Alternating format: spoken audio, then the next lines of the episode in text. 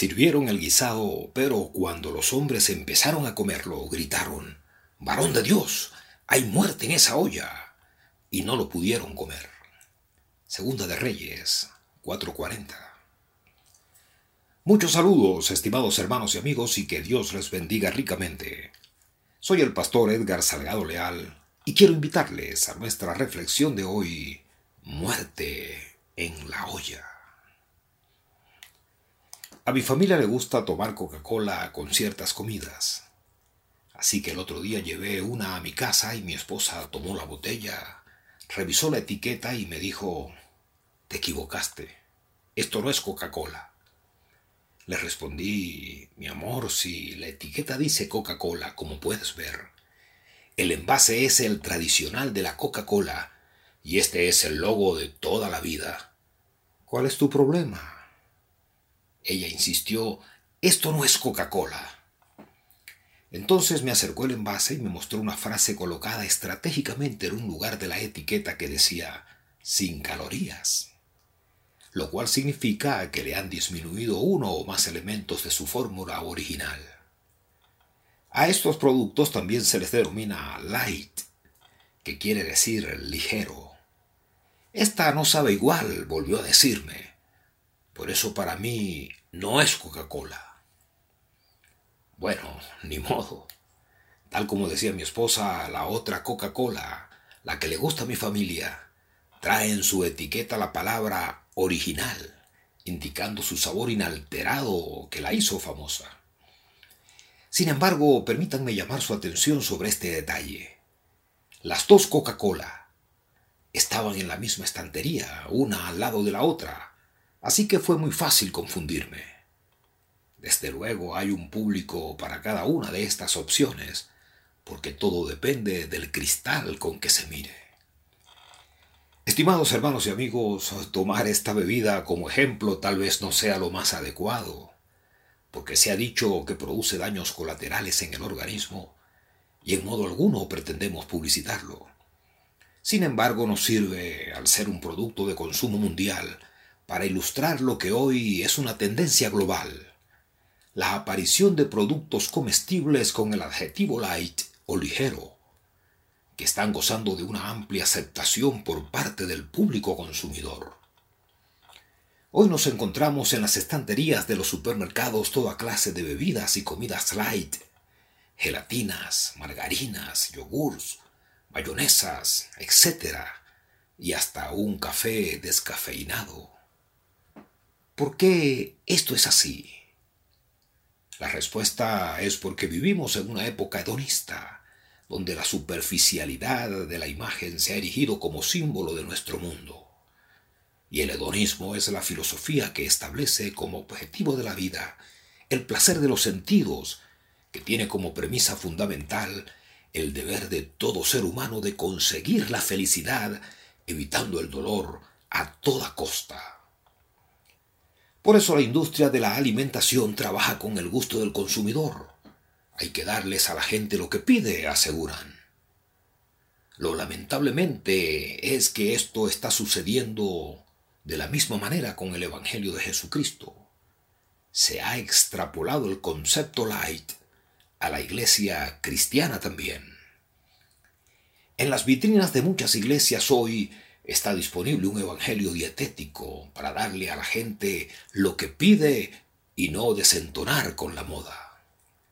Sin embargo, cuando atravesamos estos conceptos novedosos del mundo por el tamiz de la palabra de Dios, quedan desmenuzados y vuelto añicos. La Biblia es un yunque inamovible. Por ejemplo, en la carta a los Gálatas, en el Nuevo Testamento, capítulo 1, el apóstol Pablo le decía a la iglesia, me asombra que tan pronto estén dejando ustedes a quien los llamó por la gracia de Cristo para pasarse a otro evangelio. ¿Se fijan? No es que haya otro evangelio, continúa Pablo, sino que ciertos individuos están sembrando confusión entre ustedes y quieren tergiversar el evangelio de Cristo. Pero aun si alguno de nosotros o un ángel del cielo les predicara un evangelio distinto del que les hemos predicado, que caiga bajo maldición.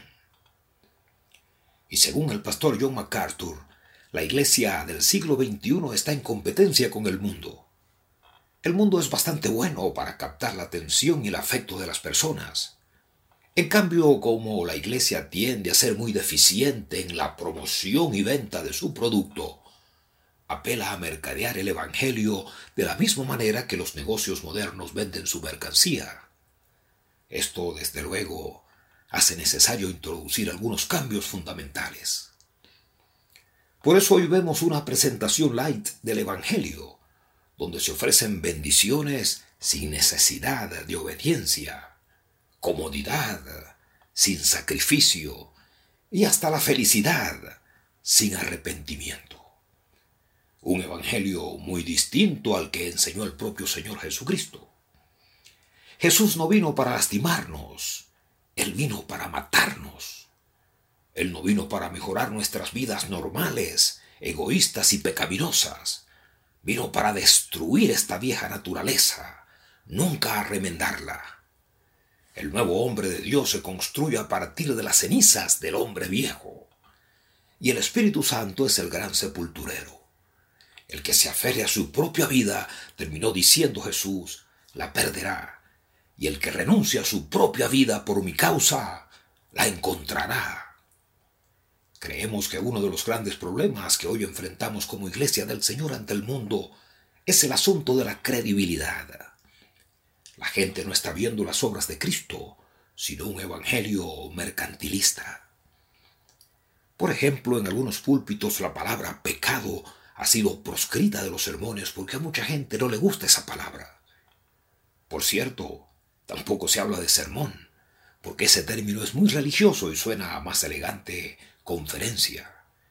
En fin, se ha diluido la esencia del Evangelio hasta hacerlo insípido e incoloro, aguado y sin poder. La palabra de Dios nos advierte a través de Pablo en su segunda carta a su discípulo amado Timoteo, capítulo 4, que llegará un tiempo en que la gente no va a tolerar la sana doctrina, sino que llevados por sus propios deseos, se rodearán de maestros que les digan las novelerías que quieren oír. Dejarán de escuchar la verdad y se volverán a los mitos. ¿A los mitos dijimos? Vaya, qué casualidad. Precisamente en este tiempo están surgiendo nuevas teorías que, según dicen, echan por tierra la existencia del Adán histórico al que ahora se le considera un Adán literario una figura de ficción del que se derivan enseñanzas espirituales, nada más. Pero el propósito está claro, anular la obra expiatoria de Cristo, porque estos teólogos liberales del siglo XXI alegan que no hay tal pareja que dio origen al resto de la humanidad. Y si Adán y Eva no existieron, entonces tampoco hubo pecado original. Y al no haber pecado original, es innecesaria la muerte expiatoria de Cristo. ¿Se dan cuenta por dónde van los tiros? Sacar a Cristo de la ecuación. Porque si las escrituras enseñan claramente que hubo un Adán histórico como cabeza de la raza humana, entonces el pretender demostrar la falsedad de esa doctrina tendrá un efecto devastador sobre la fiabilidad y veracidad de la Biblia. Todo un plan satánico es el mismo interés que ha mostrado el llamado Seminario de Jesús, un grupo de teólogos y eruditos liberales quienes se unieron desde 1985 para estudiar todo lo concerniente al Jesús de los Evangelios y cuyas conclusiones sobre la historicidad de Cristo es que ya no es creíble pensar en Él como divino. Jesús no resucitó de entre los muertos, señalan, y el Nuevo Testamento es un intento altamente parcial de inventar el cristianismo. No es de extrañar entonces que ante esta patraña infernal y algunos pastores de organizaciones eclesiásticas reconocidas hayan decidido renunciar al Evangelio por considerar que la Biblia ya no es digna de confianza, como lo expresó el ex pastor David Gass de la iglesia Grace Family Fellowship en Missouri. Tras 20 años de ministerio y 40 como cristiano, Gas dijo que poco a poco fue cayendo en la cuenta de que las historias de la Biblia se parecían mucho a las de la mitología griega, y esa semilla de duda nunca se fue. Hoy ya existe una corriente dentro de la teología cristiana que admite la ciencia evolutiva contemporánea, y quizás estemos viendo apenas los prolegómenos de lo que nos espera. Debemos estar preparados.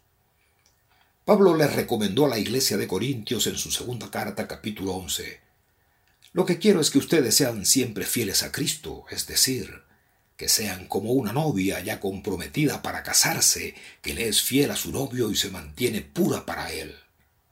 Pero tengo miedo de que les pase lo mismo que a Eva, que fue engañada por la astuta serpiente.